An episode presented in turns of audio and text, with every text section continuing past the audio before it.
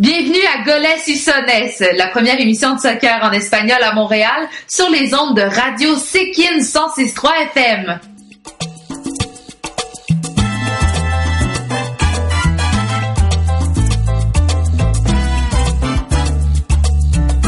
A partir de este momento, goles y sones por Sekin 106.3 FM. Goles y sones, presentando lo mejor del fútbol mundial. Goles y sones en las voces de Manuel Vergara Céspedes, César Velasco, Carlos Mesina, Alejandro Castañeda y Carlos Alberto González. Goles y sones, ofreciendo toda la información sobre el deporte rey. Y con ustedes, Manuel Vergara Céspedes, su anfitrión.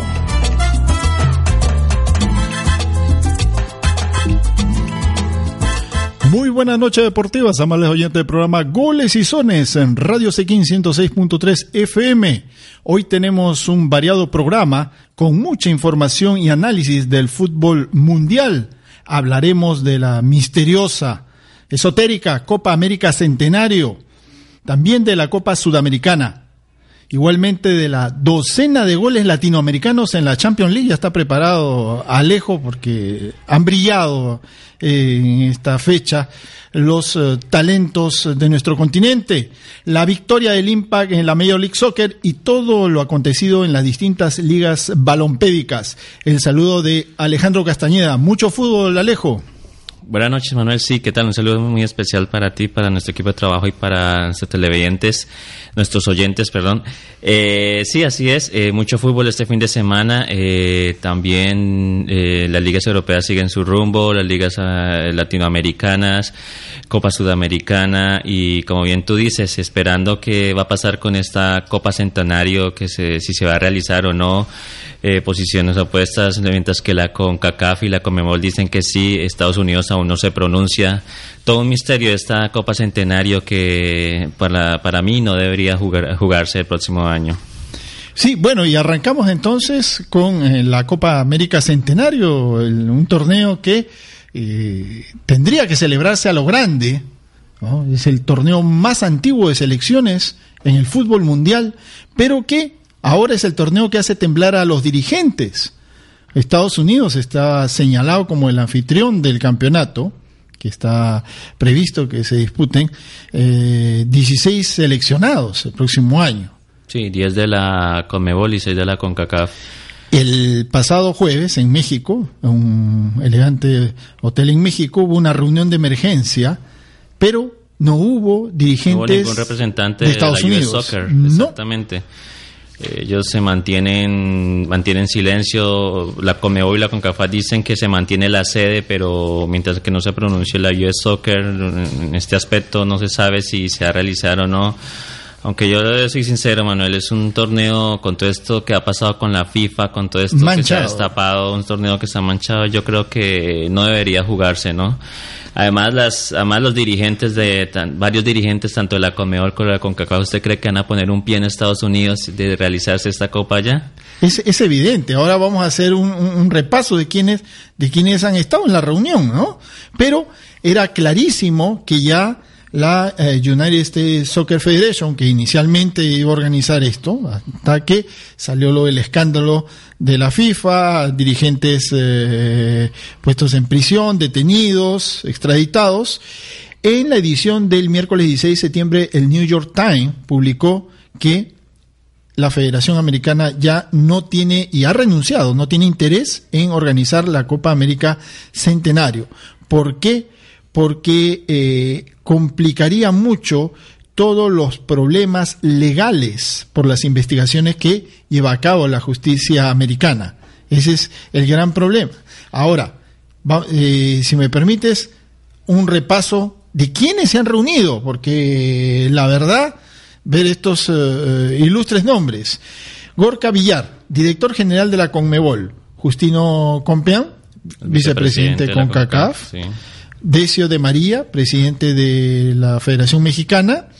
Pedro Chaluja, presidente de Federación Panameña, el Comité Ejecutivo CONCACAF. Eh, Laureano González, presidente de la Federación Venezolana.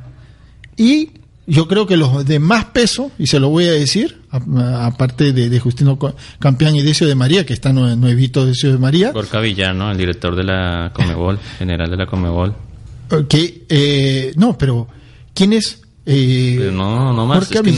Sí. ¿Usted sabe quién es este, este, eh, este señor? Es el director general de la Comebol, como bien ha dicho. Hijo de Ángel María Villar, presidente, quien es presidente de la Real Federación Española de Fútbol. Pero este tipo es un terror, ya que fue denunciado el año pasado ante la justicia por varios clubes uruguayos y la Mutual Uruguaya de Fútbol, acusado de extorsión para que estos clubes no denunciaran penalmente los hechos presumiblemente ilícitos relacionados con la Conmebol, en cuyo seno hay una organización criminal, dice la demanda, ¿no? que se apropia del dinero que tendrían que ir a parar a los clubes, jugadores y a la Asociación Uruguaya de Fútbol. Imagínense, o sea, eh, vamos a decir, un español, que tiene que ser un español en la, en la Confederación Sudamericana de Fútbol. Eso, ahora, eh, Justino Campeón, está bien, o sea, representante de CONCACAF, Deseo de María, por México, Pedro Chaluja. Los demás, ¿no? Pedro Chaluja. ¿No? ¿Qué peso tiene, discúlpeme con el respeto que se merece el presidente de la Federación Panameña de Fútbol? ¿Qué, qué peso tiene? Laureano González, presidente de la Federación Venezolana de Fútbol. Exacto, no estuvieron, digamos, los representantes de las eh, principales federaciones de fútbol del, de, la, de Sudamérica ni, ni de la CONCACAF, ¿no? Además, además también estuvieron, aparte de eso, los dirigentes de la cadena de Televisa y Univisión, porque tras de esto, Manuel, eh, yo creo que ya todo lo que lo, que se ha invertido en derechos de televisión, todo lo que han dado la plata de los patrocinadores y todo eso, es ahí está el interés de hacer esta Copa Centenario. pero por supuesto, los derechos los habría comprado Univisión. Ahora, ¿dónde está ese dinero? Eh, la pregunta del millón. ¿Dónde está Porque hay, hay, gente, o sea, que, que vendía los derechos, que están, uno está preso, otro investigado, otro escondidos, ¿no? ¿Dónde está ese dinero? Y los hombres, ¿dónde están quienes se les pagaron? Por eso es que eh, tanto eh, Univision, que tenía los derechos para Estados Unidos, como Televisa, tienen que, eh, tienen que haberles dicho, bueno, ¿y cómo es? Todo está muy bonito, pero ¿Y dónde está la plata? Ahora, en la declaración, en la declaración que hace Jürgen Mainka, porque es una declaración breve, una suerte de conferencia de prensa muy breve, sin preguntas, dice, todos estamos alineados. Pero alineados que con la idea, alineados con quién? Yo creo que están alineados en buscar una solución para evitar una serie de demandas legales porque tienes investigación de la justicia americana, pero a su vez estas empresas van a hacer demanda, porque indudablemente no van a regalar el dinero.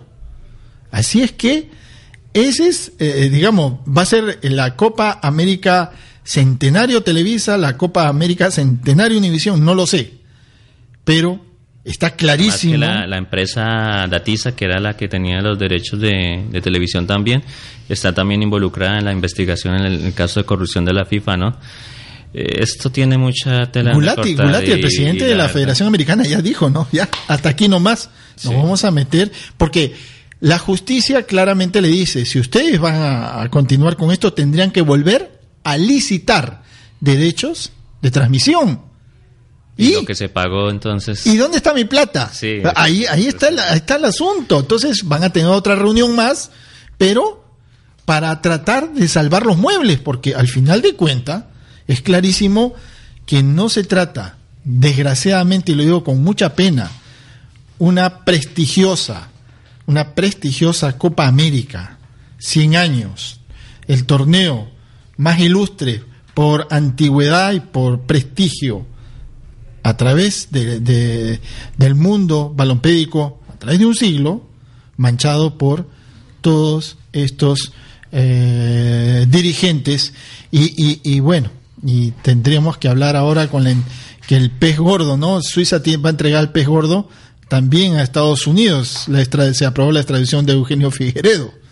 Ahí tiene otro detalle. Pero nuestros dirigentes no aprenden para terminar. No sé si querías eh, agregar algo. No, solo que yo creo que esta Copa América, aparte de todo lo, lo de escándalo de la FIFA y todo lo que se ha destapado, yo creo que es una copa que que, que, que, fue como mal planificada el comienzo, porque queda en medio de eliminatorias, fechas eliminatorias, ahí recordemos que hay también Olimpiadas para esa fecha, eh, empieza la, Eurocopa, hay un sinfín de torneos que, y yo no sé, esto va a ser como una Copa América donde yo no creo que las selecciones eh, sudamericanas, equipos importantes como Argentina, Brasil, Uruguay, lleven sus, sus máximas estrellas a competir a este torneo, no creo. Y si las llevasen, los jugadores van a realmente no lo van a tomar de la mejor manera porque no, no se va a considerar pues una verdadera Copa América. Sí, no, no creo que... La, la, la, que, la que se, la, la verdadera se va a jugar en Brasil el 2019. Sí, hasta dentro de cuatro años. ¿No?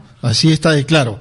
Pero nuestros dirigentes, desgraciadamente la corrupción que mata al grueso de dirigentes, al grueso de dirigentes, continúa. Y para terminar les voy a poner un caso. Estaba leyendo eh, una columna de Iván Mejía Álvarez, que usted lo debe conocer, paisano suyo, ¿no? destacado periodista colombiano, donde habla ¿no? de el arreglo que hace Luis Bedoya presidente de la Federación Colombiana de Fútbol para el amistoso con Perú. Lo interesante de esto es que sabiendo que el próximo rival eliminatorio era, Perú, y era, era mejor eh, evitar el partido para porque indudablemente es preferible ir directamente al partido oficial por eliminatorias. Pero Luis Bedoya dijo que no se podía porque se habían firmado documentos. Y es más, acuérdense que Colombia habían dos fechas FIFA y jugó solamente, utilizó una. Sí, no utilizó, dos. Pero lo, lo, sorprendente y lo curioso del caso es que eh, Luis Bedoya firmó con una empresa llamada Fútbol Sport Marketing, propiedad de Nicador, Nicanor Córdoba, un señor de nacionalidad peruana, propietario de algunos negocios en New York. Entonces, esa empresa, Fútbol, solo se constituyó legalmente el 6 de agosto de este año, es decir, un mes y dos días antes del partido. O sea que Bedoya firmó con una empresa fantasma. ¿Y sabe por qué me viene a la memoria todo esto? Porque yo estuve buscando quién está organizando ese partido para las acreditaciones. Entró la curiosidad porque lo que estaba muy bien organizado, con visos oh, claros, legales, era el partido entre Perú y Estados Unidos en Washington. Ahí sí estaba, tenía todo el canal. Entonces me adelanto, porque usted sabe, estas cosas toman tiempo y no encontré, eh, surfé, busqué, contacté, nadie daba razón de quién era esta empresa. Entonces, Bedoya dijo, no se puede anular este partido. Y se hace un precontrato donde aparece este señor Córdoba y habría que ver su relación con Bedoya, los, dice el artículo, con los Higgins, Busarco y demás hierbas del pantano, ahora cantando en la Florida grito herido. ¿Podrá el presidente de la Federación Colombiana entregar una explicación coherente de este curioso episodio de firmar eh, eh, amistosos contratos con empresas fantasmas? Y así andan nuestros dirigentes. Es una realidad. Bueno, nos vamos entonces eh, a la parte linda también del programa. Nos vamos a la música, ya que estamos hablando de Colombia, nos vamos con un gran artista de ese país. Dejemos esta copa amarga un rato. Sí, la copa rota, como diría algún bolero. Nos vamos con Carlos Vives y ella es mi fiesta.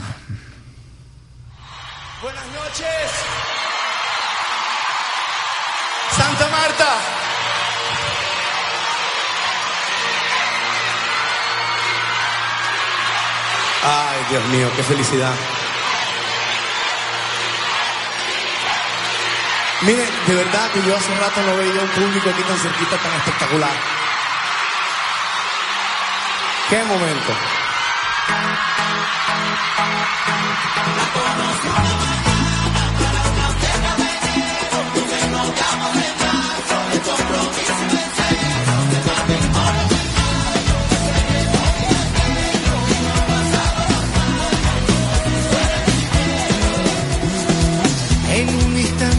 Develan los misterio, la cenicienta del amor está encantada.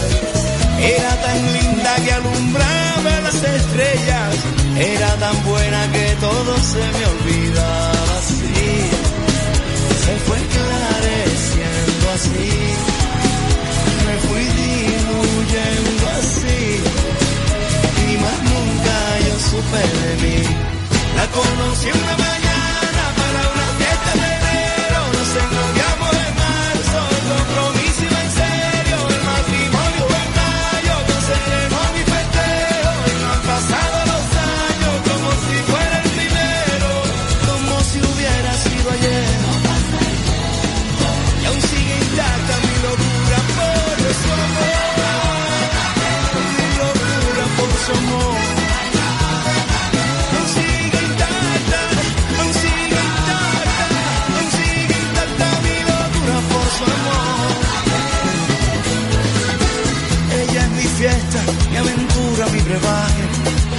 Cuando la vida me tiene desencantado, no necesito vencer la capa de ozono. Ella es la nave que me lleva hacia el espacio.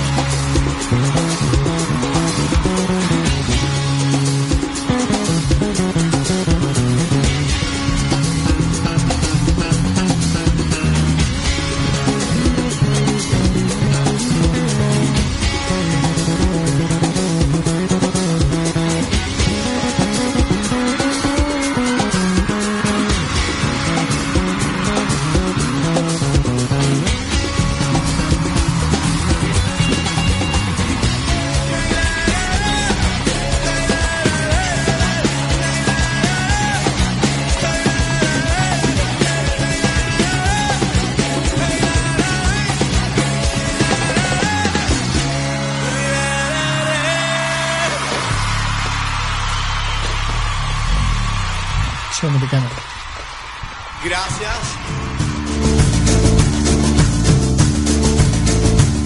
El fútbol suramericano en goles y sones.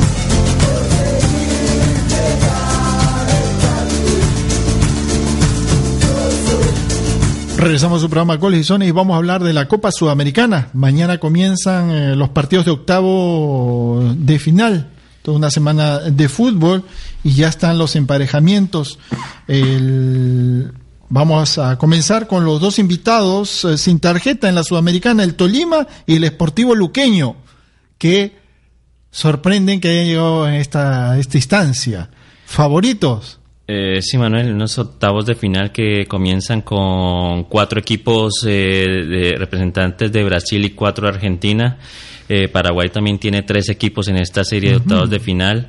Colombia y Ecuador se quedaron con dos y Uruguay con uno. Los eh, países de Perú, Venezuela y, y Chile fueron los damnificados en esta fase tras las eliminaciones de Los turistas. Universitario, La Guardia y Universidad Católica, ¿no? Y sí, como bien tú bien lo dices, eh, Deportes Tolima, no sé si la sorpresa porque es un Deportes Tolima que viene eh, subiendo de nivel, viene mostrando cosas interesantes ahorita ya con la recuperación de Jonathan Estrada, que fue una de las figuras de ese partido. Eh, se conoce los equipos del profe Gamero que salen a buscar el- el- el- los partidos, eh, si fuera en condición de local o visitante, y, y un junior que sigue mostrando problemas defensivos. Increíble que le pase esto a Alexis Mendoza, una persona que trabaja muy bien la defensa, que es lo que más trabaja durante la semana. Y bueno, dos errores defensivos le terminaron por costar la, la clasificación, ¿no? Y Tolima pasa frente a un luqueño también sediento de gloria. Un luqueño que viene de- 62 años de que no- golear en su no serie, gana. ¿no? Viene de, de ganar en su serie y a un Deportivo La Guaira que la verdad no... Y el luqueño es el tercer o cuarto equipo, el tercer o cuarto equipo más popular que hay en Paraguay. O sea, con digamos mucho aguante, tantos años sin un campeonato y ahora indudablemente está demostrando toda esa energía y vamos a ver qué pasa Y con estos de la guerra del equipo, de los equipos paraguayos, ¿no? Esos equipos paraguayos que no se pueden dar por muertos. Miren lo que le pasó a Águilas también. Con, Se confió con un Olimpia de Paraguay, Mm. Lo un histórico que sacó su casta a reducir, su experiencia y se llevó la serie, la ganó de visitante ante un Águilas que desde el comienzo empe- le pensó que solo con el 1-1 le bastaba. Y bueno, el equipo paraguayo, con los, tanto los paraguayos como los uruguayos, nunca se les puede dar por muertos. No se olvide, ya que hablamos del Olimpia, está empatado con el Rey de Copas Independiente de Argentina. Olimpia tiene tres Copas eh, Libertadores en su vitrina, es un histórico. Y va a jugar con el más copero de todos, con el Rey de Copas, como es Independiente, una, linda, Avellaneda. una linda llave la, la que, la que se viene. Eso está bueno, para mí Muchas es- copas en, esa en esa llave. Muchas copas. Siete Copas Libertadores y una Sudamericana que lo obtuvo en el 2010. Gran partido Independiente Olimpia. Pero también hay otro mm, partido para mí que no le veo favorito claro, el Emelec Santa Fe. Sí, sobre todo porque Independiente Santa Fe ha venido bajando su nivel, eh, Manuel. una Eh, semana difícil una para el profesor Gerardo Peluso. del profesor Peluso empatando de local contra Patriotas, perdiendo contra Nacional. Ni titulares ni suplentes. Eh, ni tanto el equipo titular ni como el suplente y ahorita viene también de perder en la, en la fecha en la, en la fecha local 3 a 1 contra Pasto con, con un equipo suplente pero de todas formas es una derrota y yo no sé, eh, más adelante hablaremos de esto, pero un elemento de Santa Fe que viene bajando su nivel, eh, un MLE que ya no es el mismo MLE que vimos el, la Sufrió Copa, mucho la para- Copa pasada en la, en la Libertadores, recordemos que tiene otro técnico, este MLE yo lo veo como más defensivo que... Que, que, Que el que dejó Quintero. dejó Quintero, exacto. Entonces sí, es una llave abierta. eh, Yo, para mí no hay ningún favorito aquí. eh, cualquiera de los dos puede pasar. Eso es lo que nos espera en esta llave también muy reñida. En otro, otro equipo también ecuatoriano se empata con otro equipo de linaje y jerarquía, River Plate con LDU de Quito, la Liga, Liga Deportiva Universitaria. sí, así es. Ese es una, realmente va a ser un duro, duro, duro partido. Sí, un River Plate que comienza su participación en esta Copa Sudamericana desde aquí en octavos de final por ser el campeón actual. Y una liga que viene de ganarle su serie Nacional de, de Paraguay, ¿no? Ganó su partido de visitante y yo creo que también el River Plate ahorita eh, que ha bajado también su ritmo, su nivel, ya eh, también eh, lleva a cuesta todos los partidos, todos los, los torneos Es que ha mucho jugado. torneo, mucho ah. torneo, entonces le está pasando factura ahorita, yo creo que todo eso. Entonces yo creo que la liga universitaria va a aprovechar eso, ¿no? A tratar de aprovechar eso. Otro partido también eh, tenemos eh, que vendría a ser eh, supuestamente eh, de los más accesibles el Libertad con el Chapecoense de Brasil. Ese, ese equipo, ¿de dónde salió? ¿De dónde Sí. salió? Realmente eh, Es lo que vemos en esta Copa Sudamericana, de verdad, sí. Chapocoense de Brasil, Manuel, un equipo que en la liga brasileña marcha en los últimos puestos con tan solo 31 puntos a, a 11 del colero. Y la verdad, pues, eh, yo no sé, yo creo que sobre el papel no tendría mayores inconvenientes Libertad, ¿no? ujú, el Libertad que le ganó ah, y lo eliminó a la Universidad Católica de Chile. Este Libertad es fuerte, es un equipo que está constantemente participando en torneos internacionales. Sí, O sí. sea, sobre el papel hay que jugar los... no- lo- lo- Sí, nada está Ah, dicho, el pero sobre el papel, el favorito es Libertad. Libertad. Después, eh, o- o- otro cotejo, eh, el Sport Recife, equipo chico, contra un histórico, el Huracán. El No, el- Huracán. el que equipo de ganó su Globito. serie a, a Tigre, ¿no? Ujú, a Tigre. Vamos a ver qué, qué pasa. Supuestamente el, eh, el Huracán debería estar a tiro para pasar a la eh, siguiente fase. Y después el Atlético Paraenense, Con el Brasilia. Brasilia, modesto equipo que no juega en ninguna de las cuatro instancias profesionales de Brasil, pero quiere hacer historia. Esas son de las cosas que desgraciadamente gente como Nicolás Leos y compañía eh, or- eh, dejó como organización este tipo de, de- de- de copas, porque la Confederación Sudamericana de Fútbol antes realmente se jugaba muy equitativamente. No había que si era usted argentino, si usted brasileño, que le dan más equipos. Todo este chanchullo, porque la verdad se permiten tantas libertades, hay que decirlo, de colocar equipos como Brasilia. No, no tendrían por qué estar en un torneo, porque este torneo es para equipos que están en primera, en la A, no para cualquier equipo, pero desgraciadamente con la corrupción, con la manera como se ha manejado con Mebol, estas son las consecuencias. y es muy triste, y- y- mi opinión. Sí, no, y, y es triste porque es una Copa Sudamericana que, que, que, que yo digo, Manuel, que tiene de pronto sus, sus años contados. O sea, esto va, se va a convertir como en la Copa con Mebol. O sea, si se bien recuerda, la Merconorte, la Mercosur. Oh, se han que hecho tantos se- ensayos. tantos ensayos y no, no, han, no han podido dar con, con, con, con esto. Ahora con este problema de que, es más, ahorita no, no tienen todavía el dinero para los premios de, de esta Copa Sudamericana, no sé dónde lo Y se irán a les acabó sacar. el jueguito, claro. No tienen patrocinio, eh, entonces... Porque más pesa el aspecto comercial, el, el aspecto crematístico, el dinero, que lo deportivo. Sí, Entonces, yo recuerdo cuando estaba antes de Nicolás Leos, porque eh, prácticamente lo sacan a una elección muy movida por Avalanche, ¿no? Antes estaba el peruano Teófilo Salinas, de presidente de la Confederación Sudamericana de Fútbol, no se llamaba Conmebol. Y cuando iba a un torneo internacional que era Copa Libertadores, iba campeón y subcampeón. Se acabó. No había que le damos a uno más porque Brasil o porque Argentina. No. Sí, es- Entró Nicolás Leos. Sí, empezó todo eso, El de la corrupción. a dar todos esos cupos a Brasil, Argentina. Todo, un desastre. Y, sí, es, se perrateó la copa, como, como bien dicen. Así es. Bueno, que eh, creo que está eh, clarito. A partir de mañana disfrutamos eh, Sí. de eh, Copa Sudamericana con eh, muy buenos encuentros. Entonces nos vamos a la pausa musical y nos vamos con desde Argentina, Cumbia Nenas y Corazón en la Maleta.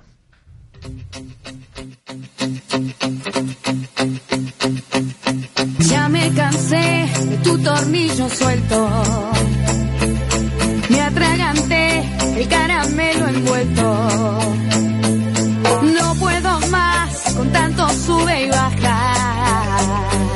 Cerca de ti estoy en desventaja.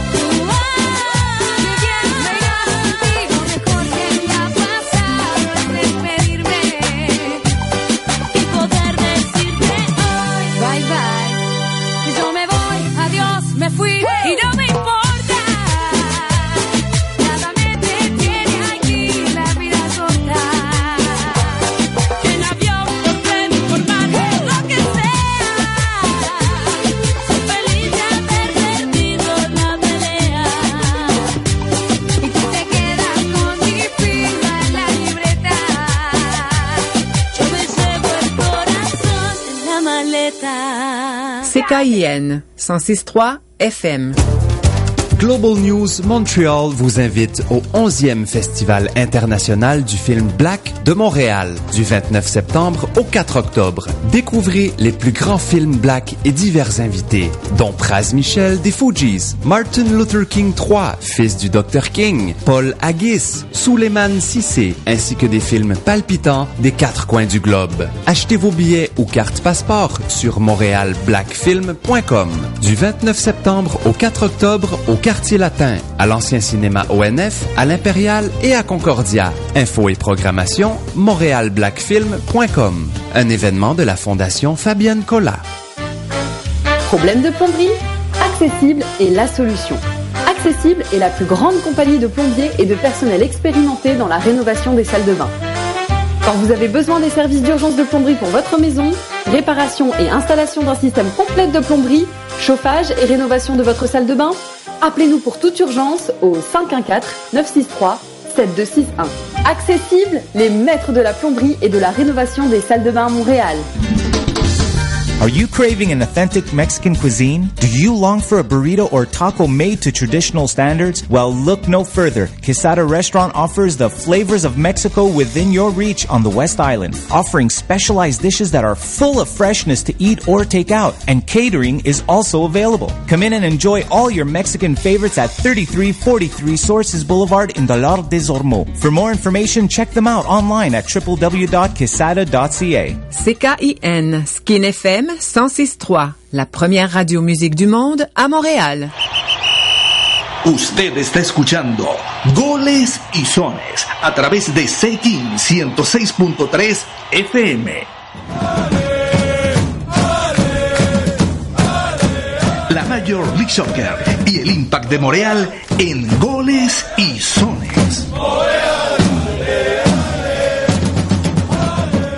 Bueno, regresamos a su programa Gol y Sony vamos a hablar de la Major League Soccer y del Impact de Montreal que eh, frenó prácticamente una racha de, larga data, eh, goleó 3 a 0 al New England Revolution que venía embalado, invicto, después de muchas fechas y eh, tuvo una gran actuación este equipo de Montreal que comienza a recuperar puntos y a posicionarse de la sexta ubicación para ingresar a los playoffs. Así es, Manuel. Yo creo que un, era un partido clave. Era contra nada más y nada menos contra uno de los de los punteros de la Conferencia del Este, el New England Revolution, que tiene muy buen equipo. Y bueno, eh, el Impact de Montreal, yo creo que ha jugado, este fue uno de los juegos que más interesantes que le he visto últimamente al equipo de, de, de aquí de la ciudad de Montreal, Manuel, que a pesar de, de la expulsión de, de Donadel al minuto 72, eh, supo manejar esta diferencia y de apenas iban 2 a 0 con gol de, de Vanegas, un golazo el que, el que marcó el a los cinco, de a los entrada, cinco minutos sí. de entrada Y después, bueno, su figura que se, ya se ha ganado la hinchada, Drogba, que se- Es un fenómeno. un fenómeno realmente, a pesar de los años, eh, sigue intacto su, su agilidad. su Tiene de- ubicación. Se sabe parar en la cancha, no es necesario que corra tanto. Su ubicación tiene, parece que tuviera en su cabeza dibujado el, el terreno de fútbol porque nunca se le ve mal parado, sabe a dónde llegar, sabe eh, cómo pedir el balón, a dónde, dónde, dónde pedir el balón. Y bueno, y este marcador lo cerraría Duca al minuto 76. Y bueno, yo creo que con esta victoria el Impact de Montreal eh, se ubica sexto con 36 puntos. eh, todavía le lleva cuatro puntos Toronto, que está que es quinto. Pero recordemos que todavía faltan varios juegos para ponerse al día, ¿no? Este miércoles va a jugar uno de ellos contra Chicago Fire, aquí en la ciudad eh, como local. Eh, esperando si, si logra una importante victoria, ya esta es una victoria que le serviría para, para casi afianzarse entre los seis de, que cal- clasifican a los playoffs, ¿no? Así es, eh, vamos a, a- ahora que estamos hablando del Impact de Morial, de la Major League Soccer, le damos el saludo al profesor eh, Carlos Mesina. ¿Cómo estás, Carlitos? ¿Qué tal? ¿Qué tal? Buenas noches, queridos oyentes. ¿Qué tal, Manuel? ¿Qué tal, Alejandro? Hace días que no estoy con ustedes, pero estoy tratando de contribuir eh, con el, sujeto de que se está hablando en el momento. mm, ¿De qué querías referirte? ¿Qué querías preguntarme? Sí, estamos justamente eh, hablando del Impact de Morial, que con Villo comienza a dar una interesante rotación a los jugadores, comienza a obtener puntos y eh, su última presentación ha sido de las mejores que se ha visto y prácticamente el equipo con el importante aporte de eh, Didier Drogba ha levantado muchísimo para eh, golear a eh, un equipo también muy difícil como el New England Revolution.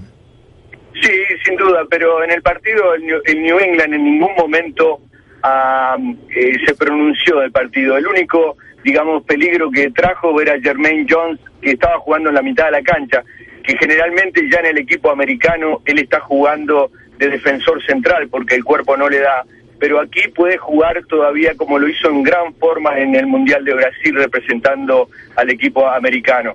Eh, no propuso mucho el, el- el- New England.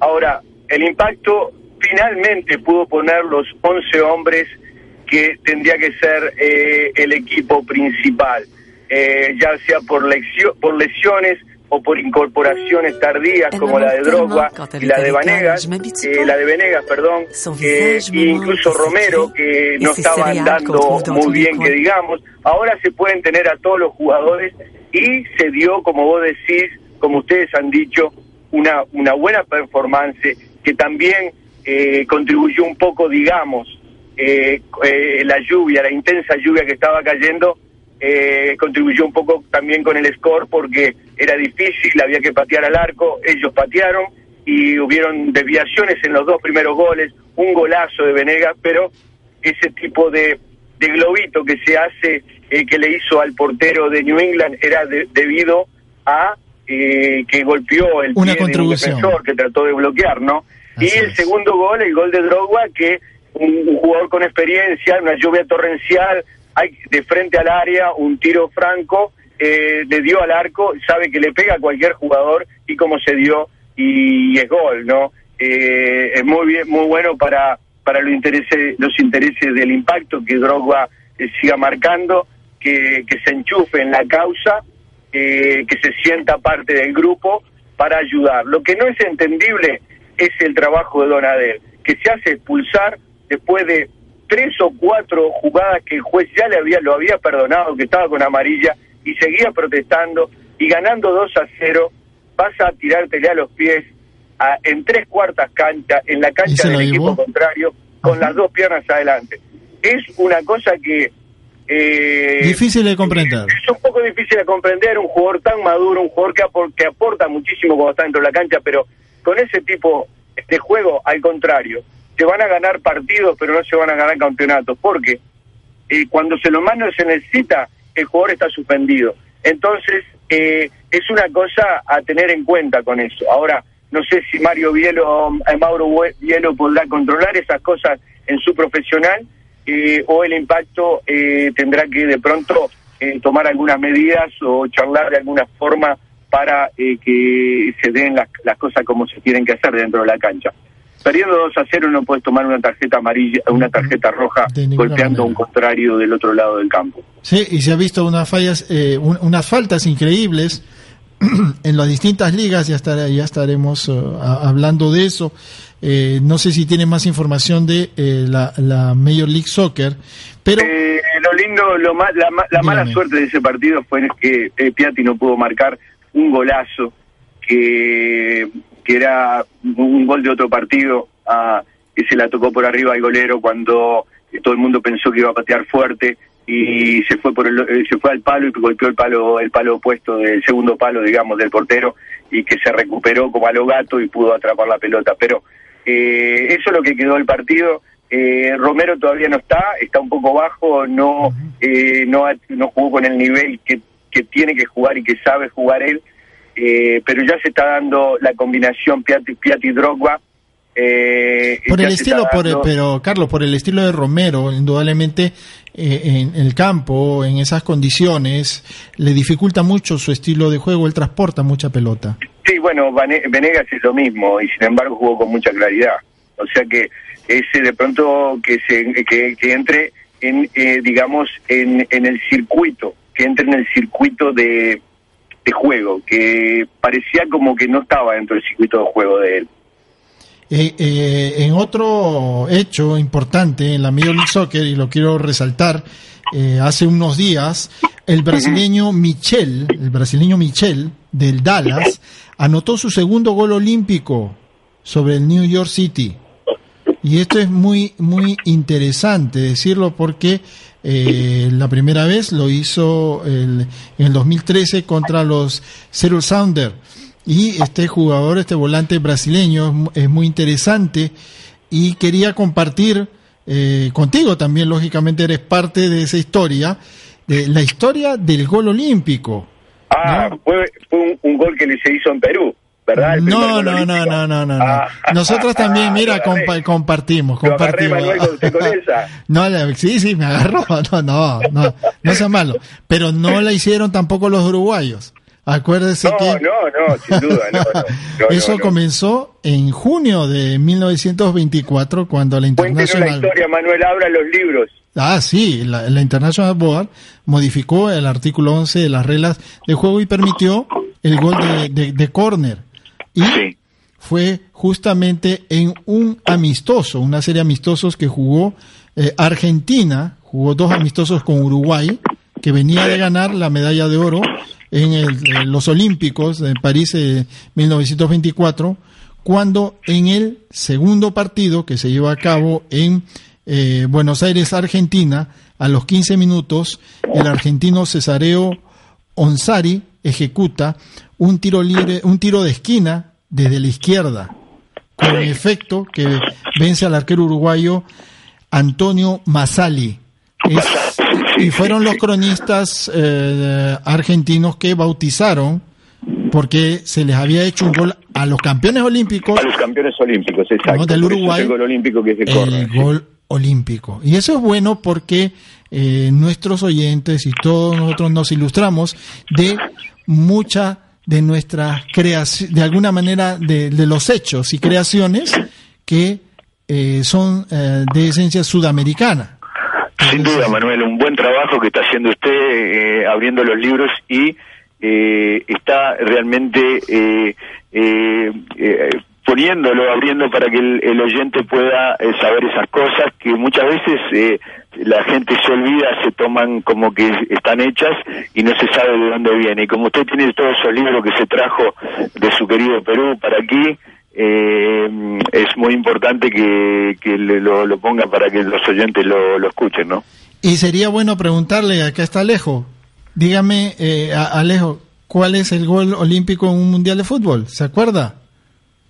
Con el de Colombia contra Claro. el 4-4. El 4-4, ese fue un tremendo gol, eh, gol olímpico. El, el Mundial en Chile en 1962, usted recuerda, eh, y está fresquito, en Uruguay te- tenemos un especialista, ¿no? Eh, eh, El chino conejo Recoba. Chino Recoba, Recoba. sí, sí. Últimamente, sí, el chino Recoba, sin duda. ha hecho varios, ¿no? Pero ha habido también eh, un argentino, Ernesto Cococho Álvarez, que hizo ocho goles olímpicos en la década de los 70 en, jugando en Colombia. Y él defendía las sedas del Deportivo Cali y le marcó dos goles olímpicos en un mismo partido al Deportivo Cúcuta. Ese es un dato interesante. Y en Perú, ya que me habla de Perú, lo más extraordinario para Corner ha sido un jugador del Sport Boys del Callao, Walter Daga. Tremendo, extraordinario. Son de esos jugadores pues que usted no los ve todos los días, ¿no? Que tiene una Sí, técnica no, y que practican mucho eso porque también eh, cuando lo errás, eh, la hinchada se te viene arriba porque tenés un córner, una pelota quieta, que es por lo, por lo general siempre se hace, si se marca, se marca de segunda jugada o anticipando el primer palo y el jugador intenta tirártela al arco de ahí, entonces a veces pasa por un poco muy egoísta, ¿sabes? Eh, entonces hay que estar muy seguro para hacer que, que, que se, que pueda, que sea un, una jugada de que le da al equipo la ventaja, ¿no?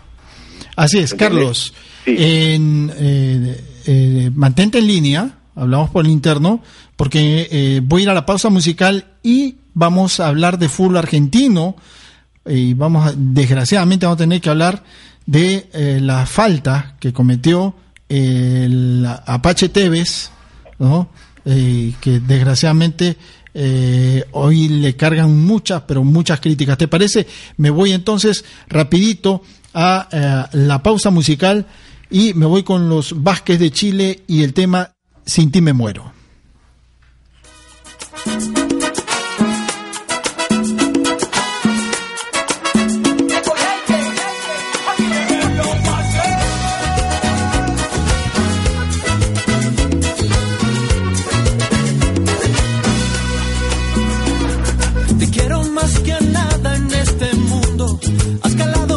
y por eso esta canción. De tu mano yo me iría hasta el espacio, te seguiría a todos lados, de Pechuquín hasta Plutón.